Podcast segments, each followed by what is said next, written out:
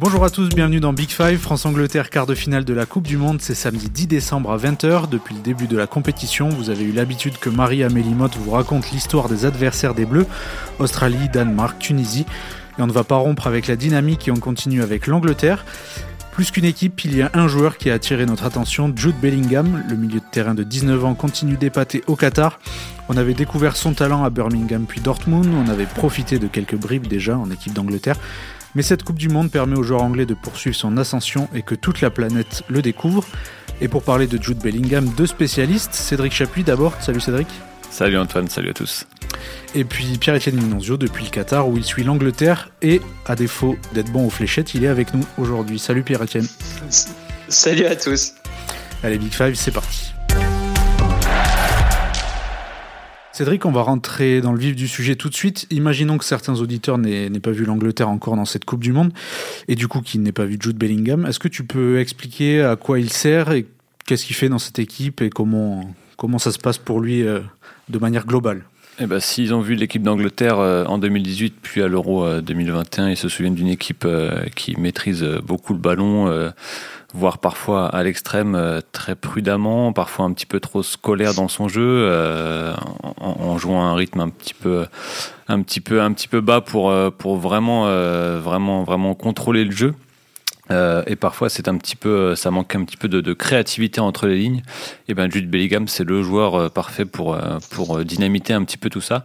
Et il le montre depuis le début de la Coupe du Monde. il apporte de la verticalité, de l'impact aussi athlétique de la créativité. Euh, et c'est hum, voilà, c'est une équipe qui hum, qui parfois peut avoir un tempo un peu lent. On l'a encore vu euh, par séquence euh, durant cette compétition, mais avec un joueur comme Jude Bellingham et aussi l'apport de, Phil Foden et, et, Bukayo Saka notamment sur les ailes, c'est une équipe qui a, qui a, qui a retrouvé un peu de dynamisme, qui, a, qui a franchi un cap dans le jeu entre, entre les deux compétitions.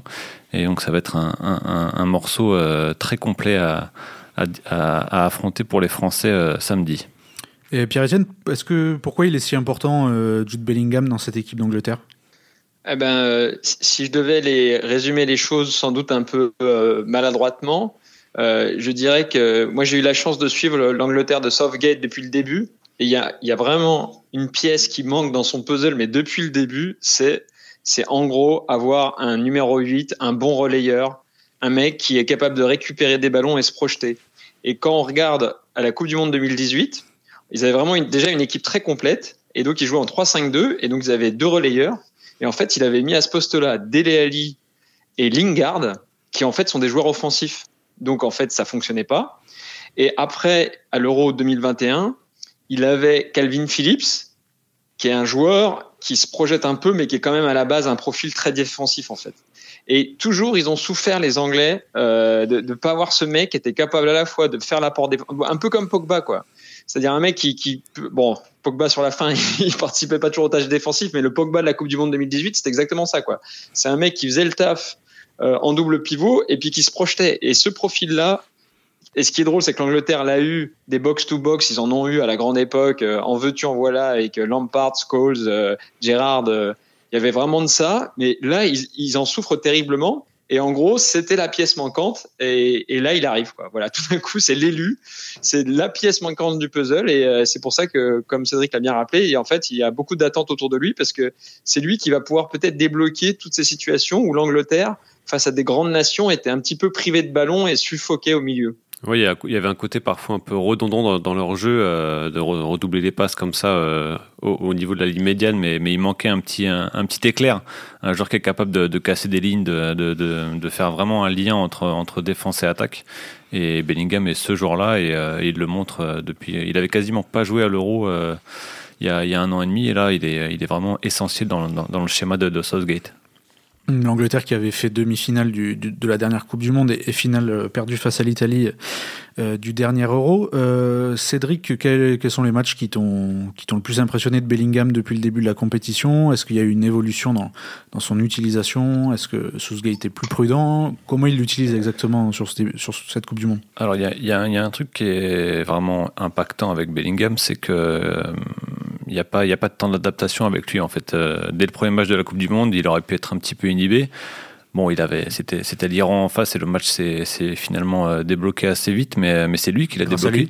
oui, voilà, c'est lui qui l'a débloqué en, marquant le premier but après une demi-heure de jeu où, pareil, parfois l'Angleterre face à un bloc bas, euh, commençait à, tourner un petit peu en rond. Et voilà, une projection dans la surface, tout simplement, entre guillemets, euh, a permis d'ouvrir le score. Et donc, euh, il a un petit peu surfé là-dessus. Il a eu un petit peu plus de mal contre les États-Unis, où là, le, milieu, le milieu très athlétique et très mobile des, Américains ont pu le gêner un petit peu. Mais il a repris sa marche en avant et son match contre le Sénégal est vraiment ultra complet. Euh, là encore, le début de match est un petit peu, timide de la part des Anglais. Euh, tempo très lent, il, se laisse un peu, aspirer. Vraiment un manque de dynamisme dans le jeu. Et puis euh, voilà, il commence à sortir de sa boîte, il se déplace parfaitement entre les lignes. Il fait cette passe décisive pour Anderson qui débloque complètement le match et qui, voilà, qui, casse un petit peu le, moral des Sénégalais. Le, deuxième but arrive très vite derrière et, sur le troisième. Euh, sur le deuxième, pardon, il fait encore, encore un, geste de classe en partant quasiment de sa surface pour, euh, pour aller dans le camp adverse et, euh, et faire la dernière ou l'avant-dernière passe, avant-dernière passe, il me semble. C'est ça Jules Bellingham en fait. C'est un joueur qui va te, sublimer une action si jamais tu tournes un petit peu en rond. Et puis, et puis c'est aussi un, vrai box-to-box. un joueur hum, qui est très actif sans le ballon, qui va pareil aller chasser, aller chasser l'adversaire assez haut. Euh, et pour euh, définir un petit peu son importance, on peut, on peut regarder les, stats de l'Angleterre depuis le début du tournoi. C'est le Bellingham est le joueur qui a réussi le plus de dribbles et qui a récupéré le plus de ballons. Voilà, ça, ça, ça suffit entre guillemets à, définir un petit peu son rôle, son impact et son importance dans, dans, cette équipe-là. Euh, Pierre-Etienne, euh, dans le salon tactique, l'émission de l'équipe sur Twitch pendant la Coupe du Monde, notre collègue Raphaël Cosmidis disait euh, on se demande ce qu'il sait pas faire euh, Jude Bellingham, est-ce que est-ce qu'il sait pas faire Non, mais je, je, complète. Il y a un très bon exemple, c'est le but, le premier but qui marque. Donc effectivement, quel but qui débloque mm. tout quoi. C'est le mm. premier but euh, du premier match et il est hyper dur à marquer. Hein. Mm. C'est un truc qui marque euh, en gros un petit peu de la nuque en fait. Parce qu'il part un peu trop tôt. Et justement, pour un truc qu'il sait moins bien faire, c'est le jeu de tête. Et pour le coup, ouais, voilà. et ben, même ça, c'est, c'était, et il le dit d'ailleurs, il l'a raconté des émissions qui s'appellent Lions Den, qui sont des émissions produites par la. Euh, et il a vraiment décrit son but et il a dit qu'il savait exactement à partir du moment où le, ballon touchait sa nuque qu'il y avait but. Et elle était très dure à mettre parce qu'il fallait juste la dévier un petit peu. Elle allait en pleine lucarne. Donc effectivement, en plus, il a des gestes d'attaquant. Et euh, ouais, il a cette capacité à électrifier tout d'un coup euh, le milieu de terrain. Qui, parce qu'en fait, le truc à ses côtés, c'est qu'il y a en fait, c'est vraiment un. Enfin voilà, depuis l'Airsoft Gate, ils sont quand même au, milieu. Ils sont, c'est terrible. C'est le désert total parce qu'autrement, il y a un mec comme Rice qui est euh, bon, qui est pas mal. Hein, c'est un bon joueur, mais c'est vraiment un 6 euh, voilà, et qui, qui, a aucun apport créatif et qui a jamais joué un match de Ligue des Champions, donc dont l'expérience au très haut niveau euh, demeure, demeure approuvée. Et puis euh, maintenant, il fait jouer Jordan Anderson, qui est un leader remarquable, qui se bat, qui donne l'exemple mais euh, qui a quand même des limites aussi ballon au pied. Et en fait, on voit que, et autrement, derrière, il y a Calvin Phillips qui revient de blessure. Donc en fait, c'est vraiment lui qui tient, euh, qui, a le, qui, qui, a la responsabilité d'apporter cette étincelle, de se projeter, d'apporter le surnombre. Et pour l'instant, il le fait très bien. Et effectivement, il est tellement complet qu'on a du mal à voir ce qui lui manque. Et euh, je pense qu'on en parlera. Moi, ce qui m'a le plus impressionné pour avoir un peu travaillé sur son profil et avoir appelé des champs de, qu'il connaissait, c'est aussi sa maturité. Quoi. Parce que là, on parle quand même d'un gamin qui a 19 ans. Et mm. on a l'impression qu'il euh, est déjà installé en équipe d'Angleterre. On rappelle mm. qu'il fait partie des vice-capitaines de, Dortmund à 19 ans, euh, dans un pays qui n'est pas le sien, qu'il a rejoint il y, a, il y, a, deux ans et demi. Donc euh, ouais, ça, ça, montre un petit peu sa maturité. Ouais, sur le côté complet, en fait, s'il porte le numéro 22, en partie, c'est parce qu'un de ses coachs dans ses, dans ses jeunes années à Birmingham, qui lui a dit, alors en Angleterre, le, ce qu'on appelle nous numéro 6, eux ils l'appellent numéro 4. Et donc son coach lui a dit, mais en fait, euh, t'es un numéro 4, un numéro 8 et un numéro 10. Donc en fait, t'es un numéro 22. Donc voilà, c'est resté, mais c'est un beau, euh, un beau symbole aussi de euh, son côté complet. En fait, il peut, il peut incarner tous les rôles du milieu. Alors, il fait beaucoup de choses à Dortmund, on va, on va, on va en reparler, mais je trouve que le rôle de, de Rice dans cette équipe d'Angleterre est très important parce que le fait d'avoir cette digue, ce, ce, joueur très sécurisant, cette ce joueur équilibrant derrière lui, ça lui permet aussi d'avoir cette liberté de, de, se projeter euh, vers la surface ou, ou sur les côtés. Et c'est vraiment le profil idéal pour le mettre, pour mettre à côté de lui. Après la, victoire contre l'Iran, en fait, Rice, il est allé en zone mixte et il a dit que juste avant le match, il allait voir Bellingham et il lui a mm. dit, euh, en gros, euh, c'est ton moment, euh, à ce niveau, voilà, es, si t'es là, c'est normal. It's your stage, il lui a dit, tu vois, c'est ta, c'est ta scène et euh, moi je suis derrière je te, voilà j'assurerai derrière c'est à toi de te projeter. Sous-entendu moi je peux pas le faire. C'est comme ça que je l'ai traduit. Non mais voilà donc c'est comme tu l'as très bien dit effectivement il y a une complémentarité. Et euh, Rice qui, voilà qui a un peu plus d'expérience a senti qu'il fallait lui faire passer un message qu'effectivement euh, il assurerait derrière. Et d'une certaine manière ça peut un peu penser à faire euh, même si c'est pas la même configuration tactique ça fait un peu penser au duo euh, t'es Pogba quoi. C'est-à-dire qu'il y en a vraiment un qui a, qui a, plus le profil pour récupérer les ballons assurer et faire barrage et l'autre qui, a, le, droit de se projeter. Il, a, très souvent été comparé à Pogba d'ailleurs dans, le style. Alors il est aussi parce qu'il est, il est, il est fin et lancé, il a une technique assez sûre dans, un autre style que, Pogba, mais euh, voilà, c'est Pogba est aussi un joueur qui sait tout faire. Euh, alors qui parfois peut s'éparpiller, comme ça a pu arriver à Bellingham euh, dans, ses premières années à Dortmund. C'est moins le cas aujourd'hui. Mais voilà, ce sont des joueurs vraiment qui peuvent incarner tous les rôles au milieu de terrain. Et quand on sait les entourer euh, pour qu'ils aient, pour qu'ils aient, pour qu'ils aient pas à tout faire justement, bah ça donne, ça donne des, performances éclatantes comme ce qu'on voilà et ce qu'on a vu en 2018 avec, Pogba. Et, et, justement, avant de, reprendre le fil de, cette Coupe du Monde et de, Jude Bellingham euh, dans cette équipe d'Angleterre, j'aimerais qu'on revienne rapidement sur son parcours pour ceux qui ne le connaissent pas. Donc il est né en 2003 dans le nord de l'Angleterre, désiré par tous les grands clubs depuis son enfance, mais son père notamment le voyait briller à, Birmingham City, euh, l'autre club de la ville avec Aston Villa avant qu'il quitte la ville, euh, sa ville natale. Euh, donc il est devenu titulaire à 16 ans chez les pros et parti ensuite à Dortmund. Euh, Cédric, Dortmund, euh, comment tu le vois? Comment tu peux expliquer un peu comment il joue? C'est l'Allemagne, ça lui correspond assez bien. Ça, ça a plutôt, ça lui a plutôt permis de s'épanouir depuis 2-3 ans et, notamment en Ligue des Champions. Ouais, mais comme, euh, comme, comme pour beaucoup de, jeunes joueurs, le championnat allemand est, parfait pour ça parce que c'est la culture de l'espace, euh, la prise de risque assumée, le déséquilibre assumé, ça permet de, de faire vraiment progresser des jeunes parce qu'ils ont le droit à l'erreur. Euh, pourtant, lui, il n'en a pas fait beaucoup hein, en deux ans et demi. Euh, il est arrivé à Dortmund, euh, le club pour le, pour le convaincre de, de, signer. Les dirigeants de Dortmund lui avaient dit écoute, euh, signe chez nous et dans, dans deux ans, tu es en équipe nationale. Et finalement, euh, au bout de trois mois, il était déjà en équipe nationale, donc euh, le, contrat était déjà rempli.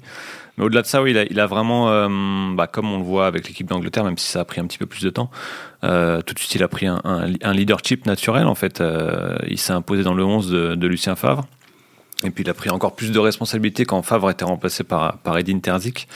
Euh, je me souviens notamment d'un match euh, contre Séville en Ligue des Champions où euh, ce, cette qualification de Dortmund pour l'écart euh, de, de, de, C1 repose en, en, très grande partie sur Bellingham et Haaland.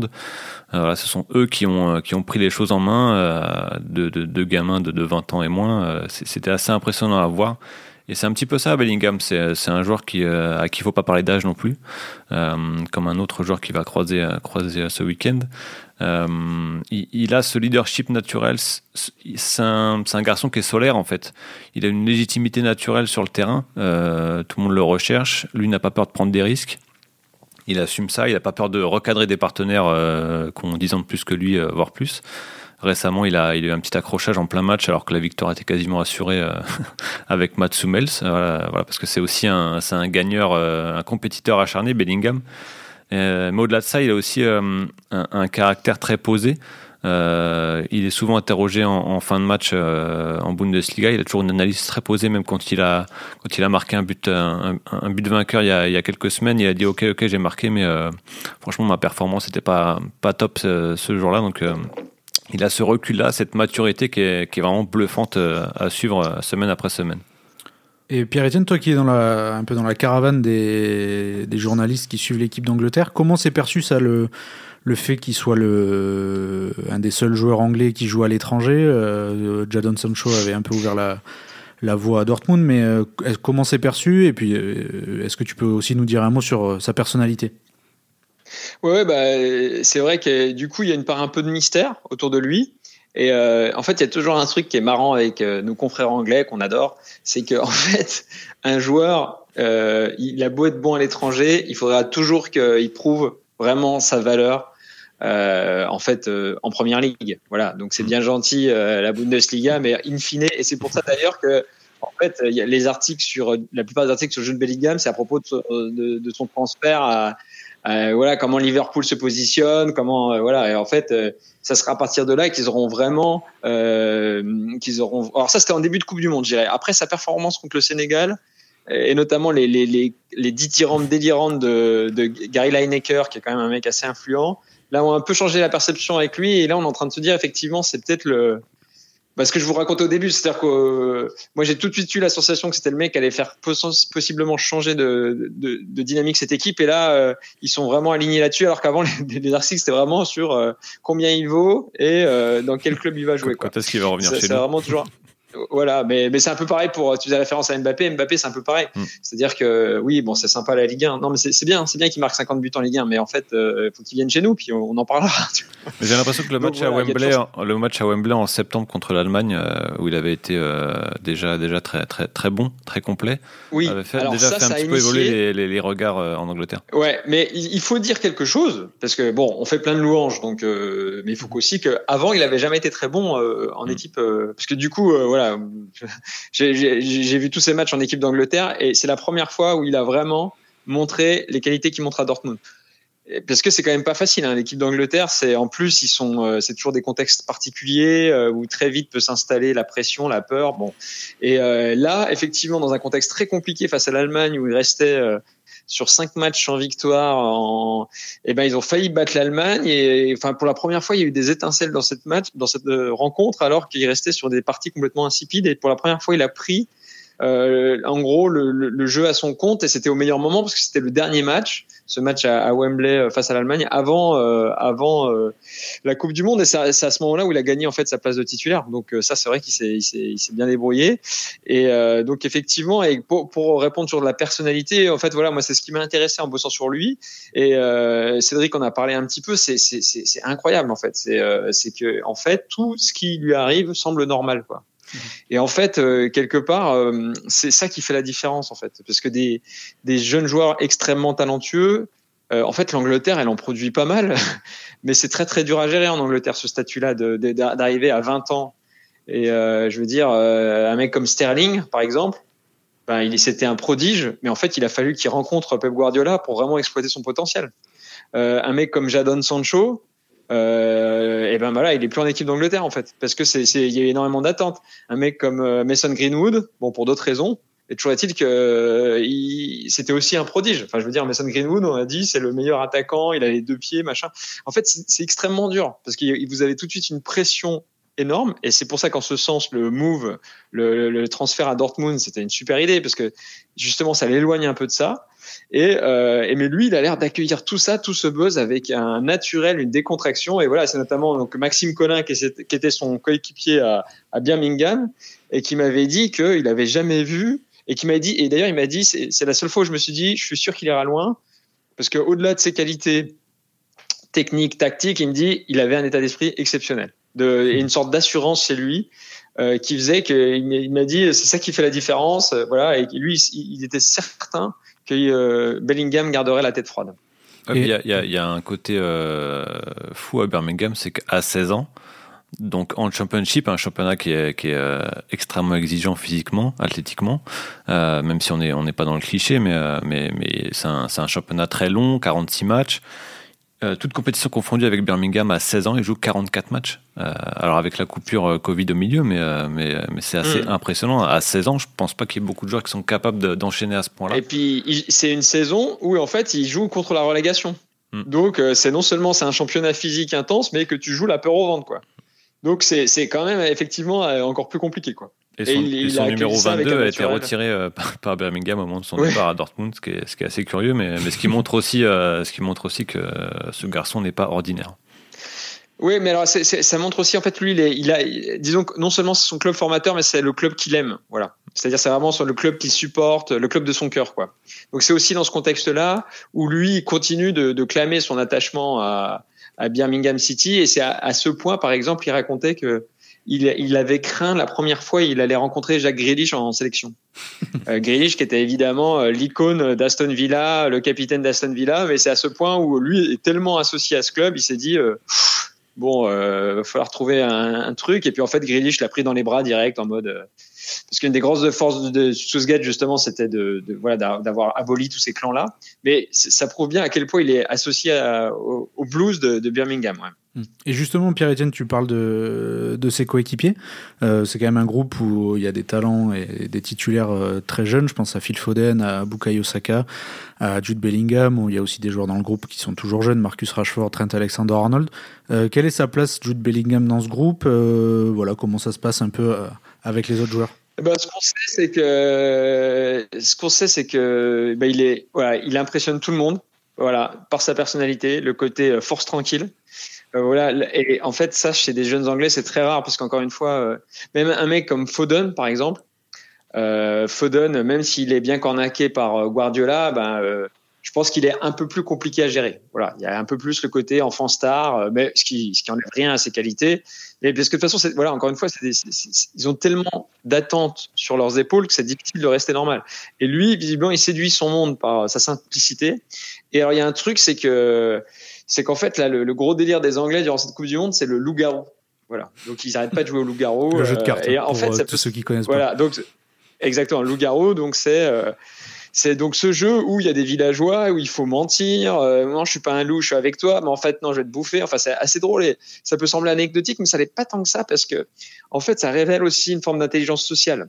Et par exemple, le leader de ça, c'est Connor Cody, en fait, le mec qui joue pas du tout, mais que tout le monde adore. Bon, anyway, mais euh, et il se révèle excellent là-dedans. Euh, voilà, mais bon, ça peut sembler anecdotique, sauf qu'en fait, il impressionne tout le monde par sa capacité à bluffer et euh, à en fait son intelligence sociale, en fait, parce que ça veut dire qu'il faut, voilà, il faut, il faut euh, dans ce jeu-là, ça veut dire prendre en compte les, les autres, adapter son comportement aux autres, et voilà. Et par exemple, euh, Kane est nul à avec toute l'admiration que j'ai pour lui, il n'arrive pas du tout à bluffer, il est nul. Enfin voilà. Donc c'est pour dire voilà, il a une capacité, il a les codes, il, a, sait se fondre dans un groupe quoi. Ouais, puis j'ai parlé tout à l'heure du fait qu'il soit, qu'il fasse partie des vice-capitaines de, Dortmund. En fait, ça ne, ça n'étonne personne. Euh, il a porté le brassard mm. deux trois fois là cet automne euh, quand il y a eu quelques, quand Roy s'était blessé et Hummel s'était absent. Euh, bon, alors évidemment, on a, il, y a, il y a les stats qui sont sortis. C'était le plus jeune joueur à, à, porter le brassard à Dortmund, mais, mais ça n'a étonné personne en fait, parce qu'il y a ce côté mm. naturel. Il emmène tout le monde derrière lui. Il y a un côté un petit peu euh, joueur caractériel, mais, mais, mais qui reste légitime. Euh, parce qu'en fait, euh, c'est un, leader, point final, un petit peu comme Kevin De Bruyne dans ses jeunes années, qui, était, euh, qui avait parfois des colères, des colères très, très, très vocales. mais en fait, comme sur le terrain, il emmenait tout le monde avec lui, il avait cette légitimité-là. Il pouvait, il pouvait un peu péter les plombs de temps en temps. Ça, passait parce que sur le terrain, ce sont des leaders naturels. Et euh, messieurs, pour se projeter un peu sur le match de samedi face à la France, euh, à quoi on doit s'attendre euh, d'un point de vue offensif? La même équipe, Pierre-Etienne, peut-être, que face au Sénégal? Non, Écoutez, vous n'aurez. La, grande question. Je vous, invite à lire le, je vous invite à lire le journal samedi matin, vous saurez tout. je sais pas, ouais. Bah, effectivement, c'est difficile de se projeter pour l'instant. C'est Bellingham, Foden, Saka, Harry Kane? Oui, c'est ça, ouais. C'est-à-dire qu'en fait, la, la question, c'est est-ce qu'ils vont être en 3-4-3 ou à 4-3-3, mais dans tous les cas, il y aura, il sera, il sera titulaire. Hmm. Et après, soit effectivement, euh, il est, euh, ils ont, ils font un double pivot.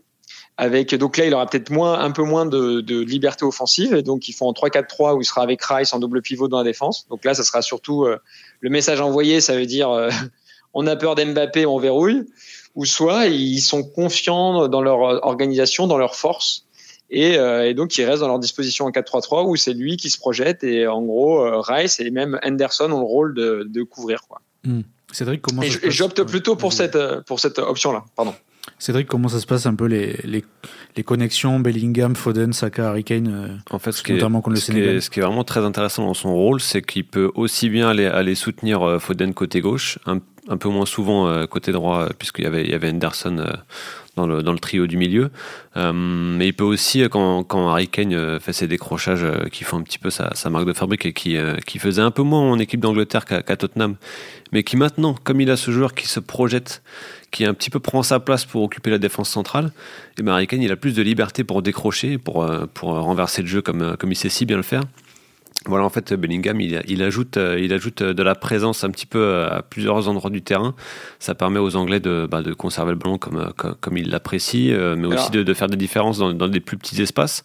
Euh, bah sa passe décisive contre le Sénégal, c'est totalement ça. C'est euh, Kane qui décroche, euh, qui combine avec Foden. Ensuite, il est lancé côté gauche et, euh, et Anderson en plus se projette lui aussi. Donc, donc voilà, ça va être aussi. S'il reste en 4-3-3, ça va être un vrai danger pour les Bleus, ça, d'avoir ces deux joueurs-là qui sont capables de se projeter dans le dos des milieux. Ça va être, ça va être une des clés du match, forcément. Et là, juste une petite parenthèse pour dire une des preuves de sa rapidité et d'adaptation, c'est que et des conséquences, c'est qu'en fait, il a quand même viré du 11 euh, du coup euh, Mason Mount en fait, mhm. parce que son profil euh, en fait et le fait que Kane décroche, ça, ça rendait Mount, euh, quand bien même il était adoré par euh, par Southgate qui est plutôt du genre fidèle avec ses joueurs clés, et ben en fait Mount a disparu en partie à cause du, du, du profil de, de, Bellingham.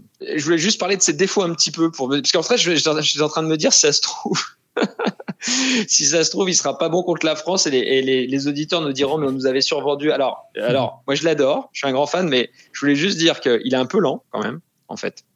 Il est, je trouve c'est pas le joueur le plus rapide du monde. Et par ailleurs, il y a, il y a quand même une interrogation puisqu'on parle du match contre la France. C'est alors, ok, il a une capacité de par son état d'esprit remarquable à s'adapter aux situations les plus compliquées. Ce qu'il prouve, c'est qu'il est encore meilleur en Ligue des Champions qu'il est en Bundesliga. Sauf que là, en gros, il va jouer le match le plus important de sa carrière. Voilà. Euh, ça, c'est rien de comparable en termes d'attente, de pression, de tout ce qu'il a vécu auparavant. Et je trouve que face aux États-Unis, où il y avait vraiment un, milieu qui était vraiment, euh, qui était assez costaud, qui avait imposé un gros, un gros pressing. Euh, Cédric, tu disais tout à l'heure, on l'a un peu moins vu. Mm. on non, on l'a pas vu du tout. Franchement, il n'a pas fait un bon match vis-à-vis des États-Unis. Donc, du coup, j'ai trop de sentiments pour lui pour, ce joueur. pour dire ça.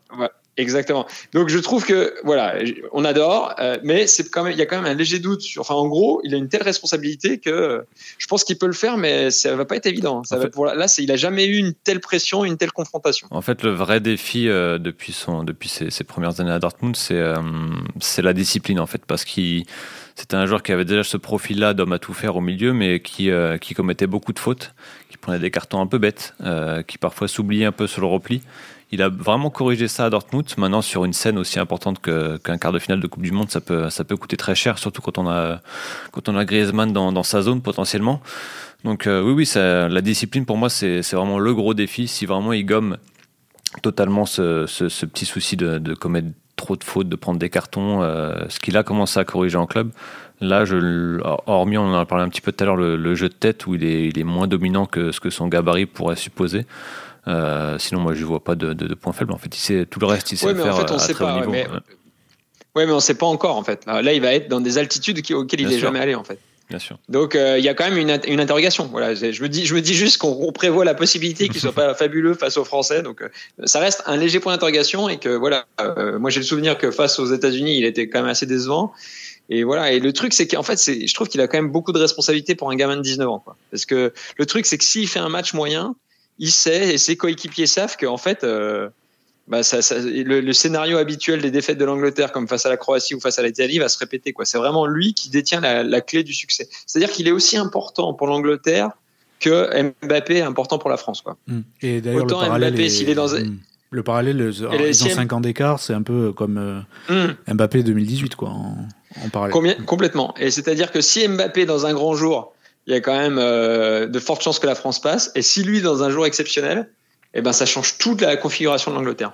En fait, sa faculté à, être entre les lignes euh, et son impact athlétique et technique, euh, il va être déterminant parce qu'en plus, c'est dans une zone chez les Bleus qui est assez vulnérable. C'est la zone, la zone Koundé, Varane, Lloris qui, qui, peut aller chasser au, au pressing, qui ont eu déjà des difficultés contre la Pologne à relancer sous pression. Donc, euh, donc contre cette équipe d'Angleterre, qui, est une équipe qui sait presser, euh, qui sait défendre en avançant, ça va être euh, vraiment déterminant. Plus évidemment, on, a parlé un petit peu de, de, de, Griezmann qui revient défendre, qui est admirable évidemment, mais hmm. qui n'a pas tous les réflexes euh, d'un milieu de terrain récupérateur. Donc sur les phases défensives, si, enfin Bellingham peut vraiment s'amuser à partir dans son dos, aller, aller apporter un petit peu de densité sur le côté et ça peut faire très mal au bleu, ça peut créer des supériorités numériques euh, sur un côté qui est déjà assez vulnérable chez l'équipe chez de France. Donc euh, ça va être une clé évidemment, et, et, l'autre clé, elle est euh, à l'exact opposé du terrain. et, c'est vrai que c'est la grande question. Est-ce que l'équipe d'Angleterre va, hum, va aborder ce match de la même manière que contre le Sénégal je pense qu'il y aura un petit peu plus de prudence au, début du match. Et est-ce qu'ils vont renforcer leur défense parce qu'on a quand même vu, évidemment, Kyle Walker a prouvé qu'il pouvait, pouvait résister en un contre un à Kylian Mbappé et ils sont pas beaucoup à pouvoir s'en sans contenter. Euh, mais là, il a quand même eu quelques difficultés ponctuellement face à Ismail Assar contre le Sénégal. Et c'est aussi un joueur qui revient de blessure, donc euh, l'enchaînement des matchs peut commencer à, peser, euh, même s'il même s'il a été économisé. Donc voilà, c'est vraiment. si, je devais, si on devait pointer deux clés du match, ce serait évidemment le, côté Mbappé. Et puis ce côté gauche anglais avec en plus Foden qui est un vrai, qui est un vrai dribbleur qui peut, qui peut ennuyer euh, Koundé qui a déjà été en difficulté dans, ce tournoi. Donc voilà, c'est vraiment les deux zones, euh, les deux zones où, peut se décider le match. C'est aussi une équipe euh, très bien préparée sur coup de pied arrêté. Cédric, est-ce que ça sera aussi, est-ce que ça peut être en tout cas une, une autre clé euh, et quelque chose où l'Angleterre peut avoir euh, un avantage sur l'équipe de France, où, euh, on a l'impression que le niveau de préparation et de, de minutie est différent. Ouais, c'est un, un, de leurs principaux points forts depuis, depuis quelques années avec, avec Southgate. C'est vraiment ce, ce, ce, travail sur les coups de arrêtés, ces, ces combinaisons répétées, euh, avec notamment Maguire qui est, souvent, qui est souvent mis dans des bonnes dispositions. Évidemment, ça va être, ça va être une clé aussi, parce qu'on parle de, on parle de, de, de, de zone décisive, mais quand même le rappelait Didier Deschamps, euh, quand on arrive à ce niveau de compétition, c'est la loi des deux surfaces. Et donc évidemment, les coups de pied arrêtés euh, vont être déterminants. Et, l'équipe de France a déjà pris un but euh, sur, contre le Danemark, qui était une équipe bien préparée sur coups de pied arrêtés. Ils n'ont pas su résister au Danemark, qui était une des meilleures équipes européennes dans, dans ce domaine. L'Angleterre est sans doute la meilleure équipe européenne dans ce domaine depuis, depuis 4-5 ans. Donc oui, évidemment, ça va être, ça va être une clé déterminante. Avec cette petite réserve qu'en fait, pour l'instant, dans ce mondial, c'est un peu plus décevant. Quoi. Donc, à part contre l'Iran en début mm. de match où leur corner et la tête de Maguire mettaient le feu, euh, pour l'instant, ils, ils, ont, ils, ont, ils ont pas été performants sur coup de pied arrêté. Et je voulais juste euh, rajouter une précision. Si on, on pense coup de pied arrêté au sens large, il y a vraiment un truc qu'il faut avoir en tête aussi, c'est que si jamais ça va au tir au but, les Anglais, ils préparent ça, mais comme des maboules, quoi. C'est un truc de malade, quoi. C'est-à-dire que ils ont eu, ils ont eu tellement de défaites. En dix, voilà, en 10 séances, ils en ont perdu 7. Et euh, ils, voilà, ils bossent comme des dingues. Euh, et donc ça, je pense que ça pourra. Euh, enfin bon, moi ma perception c'est qu'on gagne, ça permet pas de gagner euh, à, à 100% une séance de bosser ça, mais tu augmentes tes chances. Et le, le discours de Deschamps, qui était aussi celui de Barthez d'ailleurs, c'est une loterie, c'est au feeling ça sert à rien de se mettre la pression là-dessus. Moi, j'y crois pas du tout. C'est un exercice technique. C'est-à-dire qu'à la fin de chaque séance, quand ils ont les jambes lourdes, euh, ils traversent tout le terrain, ils répètent les gestes. Kane, c'est une machine sur les sur les penalties, c'est un truc de malade. Et, euh, et donc du coup, ça c'est voilà, c'est des coups de pied arrêtés au sens large, je dirais. Il faut garder ça en tête parce que parce que le côté euh, oui, ça sert à rien de répéter. Enfin, j'exagère un peu, mais eux, en tout cas sur les tirs, ils seront prêts quoi. Les tireurs, la liste des tireurs, elle est déjà définie. Euh, Pickford, il sait déjà exactement euh, les, côtés préférentiels, même si ça peut changer évidemment. Donc voilà, ça c'est une clé à avoir en tête que si jamais on va en prolongation, eh ben euh, les Anglais eux, ils seront confiants dans cet aspect-là des choses. Quoi. Et Pierre-Étienne, peut-être pour pour terminer, c'est quoi un peu l'ambiance autour de cette équipe d'Angleterre? que ce soit à Doha ou ce que tu peux dire dans la, dans la presse anglaise Bon, je trouve qu'il y a. Alors après, je trouve que c'est extrêmement impressionnant ce qui ressort de cette équipe en fait. Je trouve que vraiment Southgate, il a fait un boulot qui fait que les, on sent que les joueurs sont heureux d'être là. En gros, on a l'impression que les Français ils sont heureux. il y a un groupe qui, qui s'est fabriqué parce que en gros le départ de Benzema a complètement changé les, euh, la structure sociale du groupe et a enlevé de la pression parce qu'en gros euh, ils ont plus de couronne. Enfin en gros ils étaient plus les champions du monde en titre. Ils devenaient une équipe qui avait tellement de forfaits qu'en fait euh, ils avaient plus rien. Voilà ils allaient sans pression sur les matchs. Donc en fait l'impression que c'est les éléments extérieurs qui ont, permis aux Français de s'épanouir, tandis que euh, les Anglais, et notamment le boulot de Southgate, c'est de faire en sorte que ce groupe vit bien et qu'il soit structuré autour de valeurs communes. Quoi. Les mecs, ils disent toujours, en gros, dans les confs de presse, ils disent, voilà, je, I want to improve as a player and as a man. Bon, c'est un peu des, c'est un peu des clichés, mais on sent que les mecs, ils sont structurés autour de, de, ouais, de valeurs communes. Et, et en fait, on sent qu'ils sont heureux d'être là. Ils ont bossé comme des dingues euh, justement la, la, manière dont le groupe vit ensemble, euh, dans, la manière dont le groupe partage des, des activités communes et, euh, et, le fait, comme je vous l'avais dit, éviter absolument à tout prix les, les guerres de clans qu'on qu qu miné la sélection par le passé. Et donc en tout cas, c'est un groupe qui est très confiant, qui vit super bien et qui je trouve euh, euh arrive à, pour l'instant à pas se mettre trop de pression. Et un truc qui m'a impressionné, c'est que il y a eu un moment contre le Sénégal entre la 20e et la 35e minute où ça sentait pas bon du tout. C'est-à-dire qu'à un moment du match, en première mi-temps, ils avaient plus du tout le contrôle du match. Ils faisaient tourner la balle, mais les Sénégalais avaient un pressing de fou. Et là, je me suis dit, je me suis dit, tiens, ça va être intéressant parce que là, il y a un scénario qui se met en place qui est vraiment, par exemple, celui de l'Islande en 2016. Quoi. C'est-à-dire une équipe qui, tout d'un coup, l'Angleterre est ultra favorite, mais elle n'y arrive pas, elle commence à douter. Les Sénégalais ont eu des occasions, Pickford fait un super arrêt, et là, il y a quelques années, les Anglais, ils plongeaient direct. Là, c'était sûr qu'ils plongeaient en mode, euh, ils commençaient à penser au titre de la presse du lendemain en disant euh, comment ils ont pu perdre contre le Sénégal. Et il y a plein d'Anglais qui ont parlé de ça, de cette pression qui les envahit, qui les inhibe. Et là, ils n'ont pas du tout ça. Ils sont portés par un élan collectif. Après, ça va peut-être se fracasser contre la France, hein, parce qu'il y a tellement de talent côté français. Mais en tout cas, ils sont très confiants et je trouve que et eux, ils se considèrent pas comme favoris, ce qui est toujours pas mal. Euh, comme ça, ça les déleste encore plus de pression. Donc, euh, ouais, moi, à vrai dire, euh, à vrai dire, je les sens bien ces Anglais hein, sur ce match. leur gros atout, c'est que tu parlais du début de match un peu compliqué contre le Sénégal, c'est qu'ils ont tellement confiance en leur jeu que sur les moments, les moments un peu chauds juste après l'arrêt de Pickford, justement à, la demi-heure de jeu sur le huitième, justement, ils vont être un petit peu plus patient, faire baisser le rythme un petit peu du match, euh, redoubler les passes dans leur camp pour reprendre un peu leurs esprits et remettre leur jeu en place. Mais on a l'impression qu'ils s'affolent pas en fait. Alors évidemment, mm. l'équipe de France, ça va être un défi, euh, un défi euh, plus, plus, plus grand à relever. Mais ils ont cette mm. confiance-là en leur jeu. Ils savent que, écoute, si, si, s'il y a un petit orage qui passe, et eh ben, écoute, on, on met en place notre jeu de place, euh, on est patient, et puis euh, dès qu'on trouve l'ouverture euh, avec, avec Bellingham, avec les ailiers ou avec Harry Kane qui décroche, eh ben on y va. Mais on n'est pas, on pas pressé. Quoi. Ils ont vraiment installé ça depuis quelques années. Et, et, et, comme ils ont un petit peu maintenant les, les, joueurs qui dynamisent un petit peu tout ça, les ailiers plus, plus Bellingham, ça donne une équipe vraiment complète et qui, ouais, qui, qui ne panique jamais en fait. Et eh bien pour voir tout ça, rendez-vous évidemment samedi soir et on sera là dans Big Five la semaine prochaine pour évoquer la suite de la compétition. Ce sera donc avec l'Angleterre ou l'équipe de France. Merci à vous deux, Cédric Chapuis et Pierre-Étienne Minonzio, d'avoir participé à cette émission. Merci aussi à Maria Mélimotte que vous retrouverez très très rapidement dans Big Five. Euh, rendez-vous aussi sur le site de l'équipe et l'application et, sur, et dans le journal pour euh, tous les contenus et notamment une, une belle partie de fléchettes entre Pierre-Etienne Minonzio et Kyle Walker. Euh, pas forcément à notre avantage, mais bon, je vous laisse découvrir ça. Je, suis je m'excuse auprès du public français. la, France est déçue, Je suis nul aux fléchettes. Je suis nul aux fléchettes. Et il y a plusieurs gens qui il y a plusieurs personnes qui m'ont dit t'aurais dû lui lancer des fléchettes. Je veux dire, il y a quand même des supporters de l'équipe de France. Ouais, c'est ça. C'est quand même un peu bizarre. bon, voilà. Non, non, je suis désolé, j'étais nul. L'objectif, c'était de faire douter Kyle Walker et c'était un échec. Voilà. Euh, bon, on a essayé. Bon, ben, on prendra des nouvelles de, ton talent aux fléchettes si l'Angleterre passe euh, la semaine prochaine.